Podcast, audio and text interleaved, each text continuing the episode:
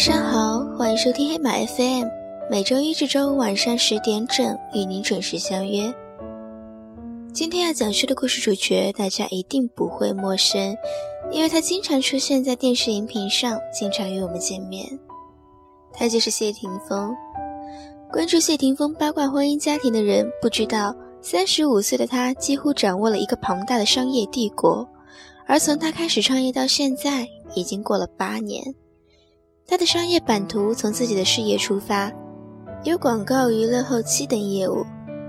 我们所熟悉的《桃姐》《中国合伙人》等电影都有他公司的身影，而谢霆锋也成为首位被载入全球 NBA 案例的华人。很多圈内人评价他是一个有野心，但是也很执着的年轻人。我们今天要讲述一个来自娱乐圈的隐秘杀人的故事。故事将为你展现一个你从来没有见过的谢霆锋。一个多月前，谢霆锋创立的特效制作公司抛朝廷被曝出将结束香港业务、解散过百员工，一时间谢霆锋事业陷入危局的报道甚嚣尘上。而就在十一个月前，抛朝廷才刚刚成功借壳汉传媒上市。手持汉传媒百分之十八点九八股票的谢霆锋是这间上市公司最大股东，受到资本市场追捧，他所持股票一夜之间飙升一点四亿港币，堪称业界神话。当时对于这位当红明星的商业天赋，媒体不吝溢美之词。仅过去不到一年时间，怎么就发生如此突变？记者带着疑问造访了抛朝廷北京分公司，却得知北京分部仍在扩招。电影、广告等项目一派欣欣向荣，丝毫未见颓势。不仅如此，在今年三月底的香港国际影视展上，抛朝廷低调曝光了上海、杭州、台湾分公司成立的事实。通过调查发现，除了后期制作，谢霆锋在饮食、时尚、电视等领域也早已布下一盘大棋。都说明星的使命是娱乐众人，但在明星这件商品背后，谢霆锋通过商业领域的跑马圈地，向世人证明，他正在最大限度地掌控自己的人生。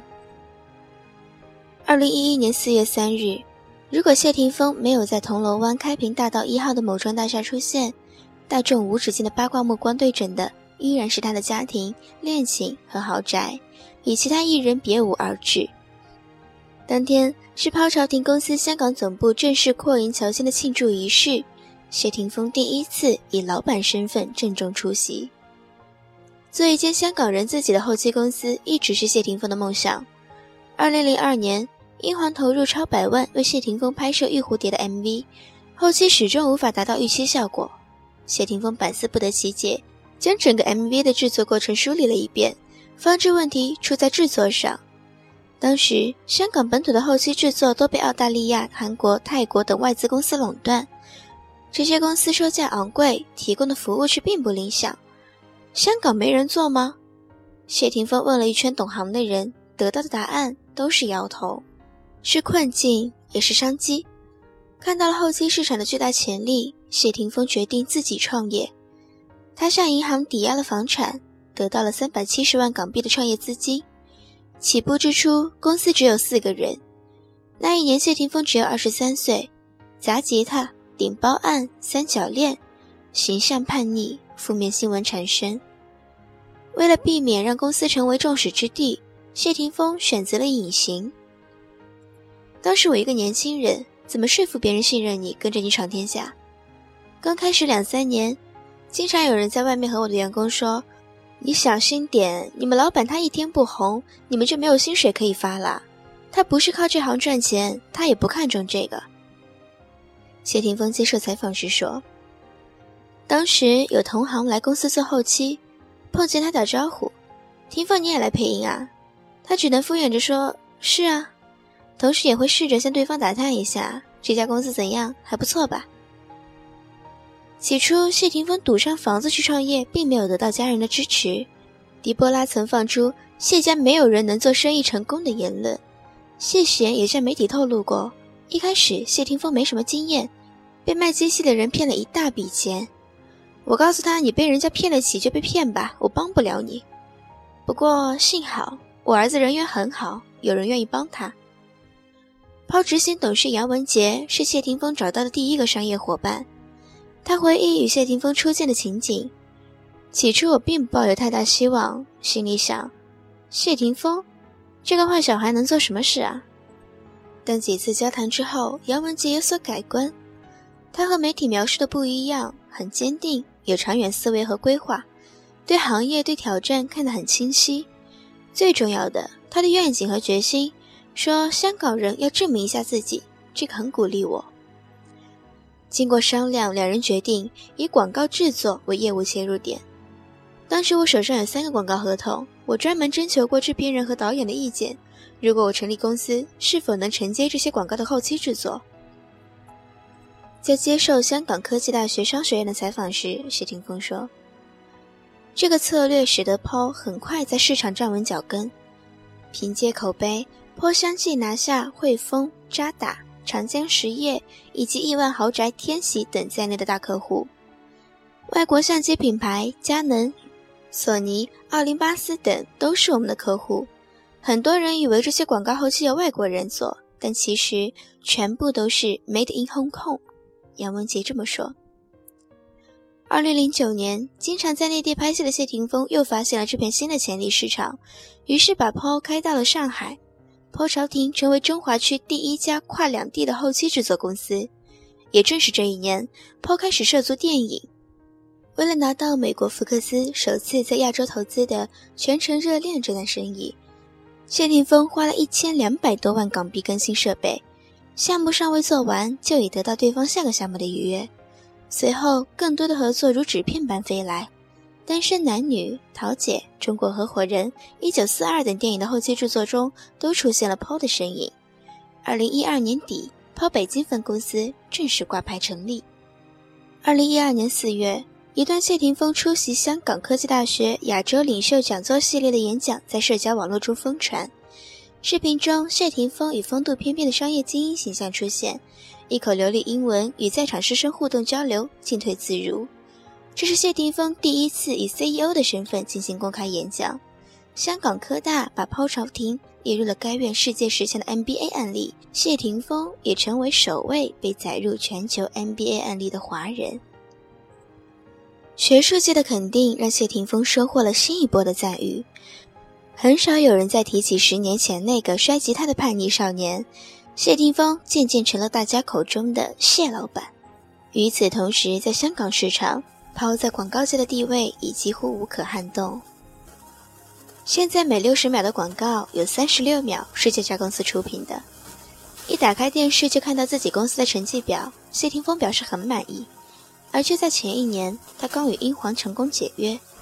港媒称，英皇为这张八年合约付出的续约金高达三亿港币。此时的谢霆锋有了足够的底气和资本去扩大自己的商业版图。可是后来，抛借壳上市，危机重重，公司负债累累。为了保住香港员工的饭碗和前程，谢霆锋选择入股汉传媒。抛朝廷也得以上市集资营运。据报道，汉传媒主要从事电影、电视剧制作及发行、艺人管理等业务，近年也有意进军内地电视剧及电影市场，这与抛朝廷在内地的业务布局不谋而合。在汉传媒接手的一年中，谢霆锋将不少上海与北京的业务输写给香港。还将自己的美食真人秀节目《十二道方位》和代言广告的后期交由抛香港救急，但成效并不明显。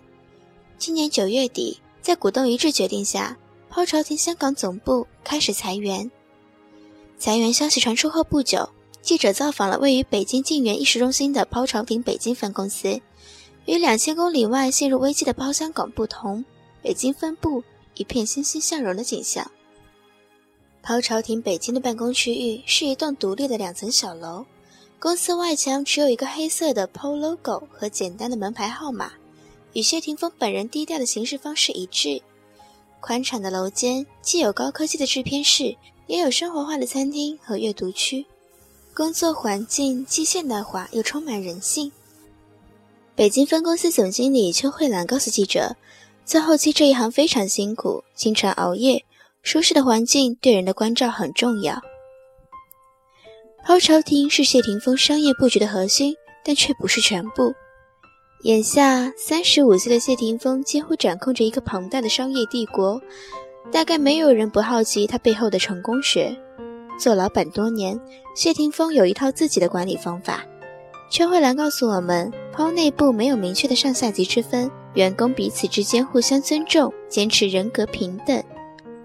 记者参观了他的办公室，和普通员工工位仅有一墙之隔，所占空间也大不了多少。在这里，员工不用打卡，没有严格考勤，只要工作能完成，早退晚来都可以。邱慧兰说：“为了保证员工全身心投入，公司甚至请来了专门做饭的阿姨。他们不用浪费时间去订餐，而且吃的也比外面要好。因公司名谐音‘朝廷’，员工们称呼谢霆锋为皇上，而他的名片真正的头衔却是茶水部主管。谢霆锋不仅会亲自给员工做餐点，还会参加足球、羽毛球队和山地自行车队等各种集体活动。”和谢霆锋一起奋斗过的老员工们曾津津乐道，谢老板会在他们忙得焦头烂额的时候进去办公室大喊，让他们停工半小时打机子。而最被广为流传的故事，则是在香港公司扩充规模搬迁往铜锣港的那天，他给全公司同事放假一天，大家一起兴高采烈地去看楼。二零零八年，曾有一家公司以五倍薪水挖他的员工，最终二十个人只走了一个。他问下属选择留下的原因，答案至今让他感动。他们说，在抛每天都会笑。在香港科大亚洲领袖讲座系列演讲上，有学生向谢霆锋提问：成功最重要的品质是什么？谢霆锋说：“有人问我，你对后期制作懂些什么呢？我的答案是要有自知之明，就像曼联队前主教练弗格森一样，把对的人放在对的位置上。”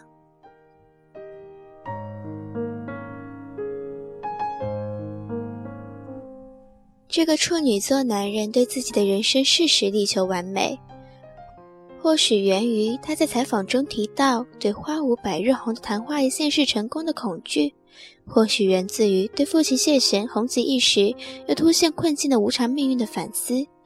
无论如何，这个曾以反叛为鲜明标签的新二代，终于走上了最主流也最成功的商业之路。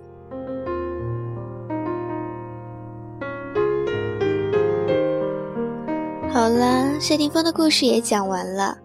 你的身上有故事吗？如果有，赶快加黑马哥个人微信“黑马哥零零零三”来投稿吧。我们很想与大家分享你的故事。今天的节目就到这里，下周见，拜拜。